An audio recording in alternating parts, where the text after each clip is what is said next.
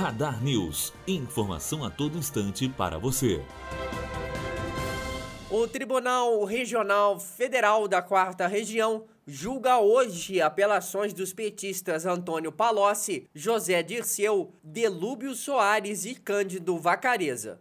O julgamento da redução de pena de Palocci deve ser concluído. Dirceu pede absolvição ou reforma da sentença que o condenou a oito anos e dez meses. Delúbio requer transferência de prisão e Vacareza pede que não seja preso por não pagamento de fiança. Matheus Azevedo, aluno do primeiro ano de jornalismo, direto para a rádio Unifoa, formando para a vida. Radar News. Informação a todo instante para você.